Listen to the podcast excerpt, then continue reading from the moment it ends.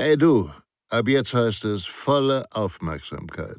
Denn Sicherheit, das Fachmagazin, kannst du ab sofort kostenfrei abonnieren unter www.sicherheit-das-fachmagazin.de. Ihr B.A.J. Schwanebacke. Erläuterung der unterschiedlichen Begrifflichkeiten im Notfall- und Krisenmanagement. Risikomanagement, Business Continuity Management, Notfall- und Krisenmanagement, Notfallplan, Planung, Störfallmanagement, Katastrophenvorsorge etc. Es existiert eine Reihe von unterschiedlichen Begrifflichkeiten, die die Abhandlung in gewissen, meist kritischen Ereignissituationen abbilden und beschreiben. Doch jeder Begriff hat im Kern einen anderen Ursprung und verfolgt mitunter auch ein anderes Ziel. Der Umgang mit Gefahren und Risiken und das in der Regel damit einhergehende Notfall- und Krisenmanagement erlangten in den vergangenen Jahren eine zunehmende Bedeutung für Unternehmen, Behörden und Organisationen weltweit.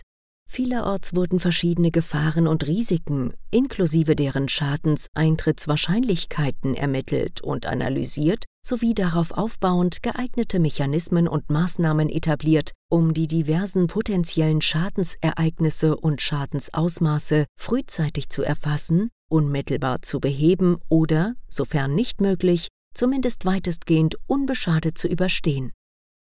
Wörtliche Betrachtung einzelner Begriffe die wörtliche Betrachtung der einzelnen Begrifflichkeiten gibt einen ersten Anhaltspunkt, was sich dahinter verbirgt und worauf die Abhandlung abzielt. Fakt ist, es gibt keine allgemeingültigen Definitionen, denn je nach Herkunft des Arbeitsgebietes zielen die Begriffe auf unterschiedlichste Mechanismen ab. Im Risikomanagement gibt es beispielsweise die finanziellen Risiken aus dem Bereich der Betriebswirtschaft, die psychologischen Risiken, die technischen Risiken, Produktrisiken, Beschaffungsrisiken etc. Daher betrachten wir die Begriffe im Nachfolgenden ausschließlich im Zusammenhang mit der Unternehmenssicherheit und mit Blick auf potenzielle Schadensereignisse. Risikomanagement Das Risikomanagement dient dazu, Risiken zu identifizieren, zu analysieren und zu bewerten. Das bedeutet, dass potenzielle Schadensereignisse, die die Organisation betreffen, identifiziert und analysiert werden. Was könnte passieren und wie würde sich jenes Ereignis auf Personen, Sachwerte und die Umwelt auswirken? Die Bewertung der Risiken erfolgt in der Regel anhand von konkret messbaren Schwellenwerten und oder der eigenen Risikoakzeptanz. Ab wann führt Ereignis X zu einem kritischen Ergebnis für das Unternehmen? Risiken können dabei entweder aus dem Unternehmen heraus verursacht oder von außen hineingetragen werden. Beispiele Ausfall wichtiger Lieferanten, Ausfall infrastruktureller Einrichtungen, Arbeitsniederlegung, Sabotage, Informationsdiebstahl etc. Notfall- und Krisenmanagement Das Notfall- und Krisenmanagement NKM als Führungsmanagementmethode dient der ganzheitlichen Vorbereitung und Planbarkeit auf unvorhersehbare Schadensereignisse. Ein NKM kann potenzielle Gefahren und Risiken zwar nicht verhindern, allerdings ermöglicht es zum Beispiel durch vordefinierte Strukturen, Aufbau- und Ablauforganisation oder adäquate Melde- und Bewältigungsprozesse eine souveräne und systematische Handlungs- und Entscheidungsfähigkeit im Ernstfall. Hierdurch lassen sich Schäden für Menschen, Sachwerte und/oder die Umwelt frühzeitig eingrenzen, minimieren oder gar vollends abwenden. Beispiele Erstellung von Alarmierungs- und Meldeketten, Definition der Krisenstabsbesetzung sowie Festlegung geeigneter Räumlichkeiten, Erstellung ereignisspezifischer Notfall- und Krisenpläne, Erarbeitung und Vorhaltung eines Krisenkommunikationsplans, Durchführung von regelmäßigen Schulungen und Übungen zur Vorbereitung aller handelnden Akteure und Entscheidungsträger, stetige Aktualisierung und Fortschreibung aller damit einhergehenden Dokumente, wie zum Beispiel Notfall- und Krisenhandbuch, Pläne, Checklisten, Handlungsanweisungen etc. Business Continuity Management das Business Continuity Management BCM zielt darauf ab, potenzielle Risiken zu vermeiden bzw. bei deren Eintritt abzumindern, indem zum Beispiel konkrete Strategien, Pläne, Handlungsanweisungen und Prozesse vordefiniert werden, welche die Fortführung der Geschäftstätigkeit in den Vordergrund stellen.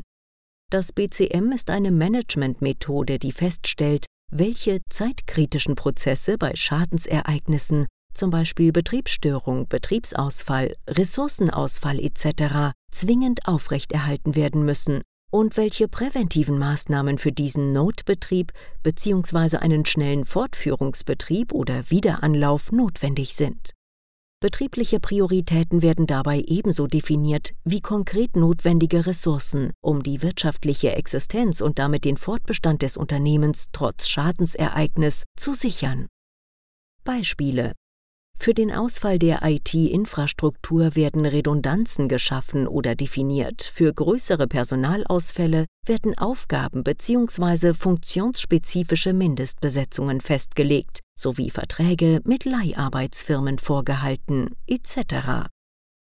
Notfallplan, Notfallplanung Der Begriff Notfallplan, Notfallplanung kann sowohl aus dem BCM als auch dem NKM resultieren, im NKM beschreiben Notfallpläne beispielsweise die ereignisspezifischen übergeordneten Regelungen im Hinblick auf die Ablauforganisation. Im BCM hingegen beschreiben Notfallpläne Regelungen im Hinblick auf Verantwortlichkeiten, Organisationseinheiten, Richtlinien und Verhaltensregelungen. Dabei agiert die Notfallplanung des NKM stets im Hinblick auf das gesamte Unternehmen wohingegen die Notfallplanung im BCM die Behebung und somit die Fortführung eines konkret betroffenen Bereichs, Wiederanlauf, fokussiert. Beispiel IT-Ausfall NKM Notfallplan. Szenarien übergeordnete Krisenstabsmitglieder und Fachberater. Festlegung des Umgangs mit Anwendern, zum Beispiel EDV-Nutzung untersagen, Personal bis zur Behebung nach Hause schicken, Ersatzbeschaffung, Neubeschaffung freigeben, interne und externe Kommunikationsstrategie definieren etc. BCM-Notfallplan Verantwortlich ist zum Beispiel die IT-Leitung in enger Zusammenarbeit mit den entsprechenden Organisationseinheiten, zum Beispiel Administratoren, Fachbereiche, Services, Herausgabe von Verhaltensempfehlungen für die Anwender im Unternehmen, Produktion, Verwaltung etc.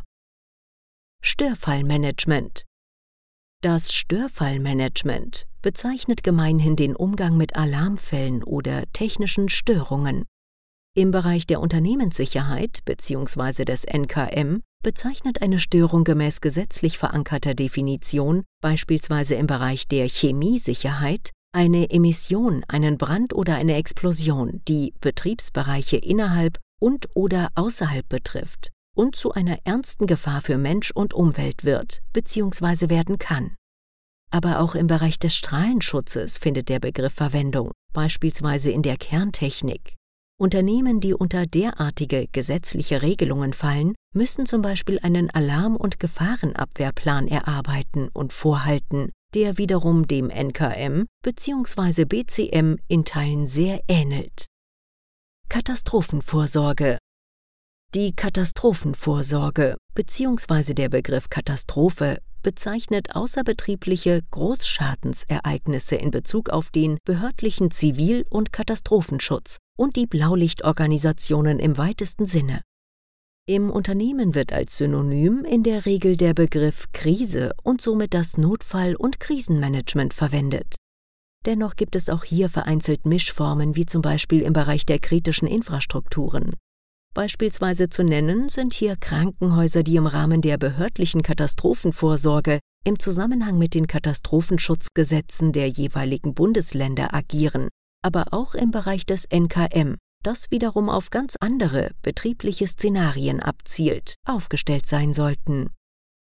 Viele Begriffe gleich unterschiedliche Bedeutung für Fachpersonen und Laien. Die Erläuterung der vorgenannten Begrifflichkeiten in unterschiedlichen Kontexten und unter Zuhilfenahme diverser rechtlicher Rahmenbedingungen oder branchenüblicher Standards könnte noch viele Seiten füllen. Viel wichtiger ist jedoch, dass Sie sich innerhalb Ihres Wirkungskreises im Unternehmen auf eine eindeutige, verständliche und nachvollziehbare Bedeutung der Begriffe einigen. Die Kontexterklärung ist bekanntlich zum Beispiel auch dann wichtig, wenn beispielsweise Angebote für Beratungsleistungen, Handbücher, Pläne, Schulungen, Workshops oder Übungen eingeholt werden sollen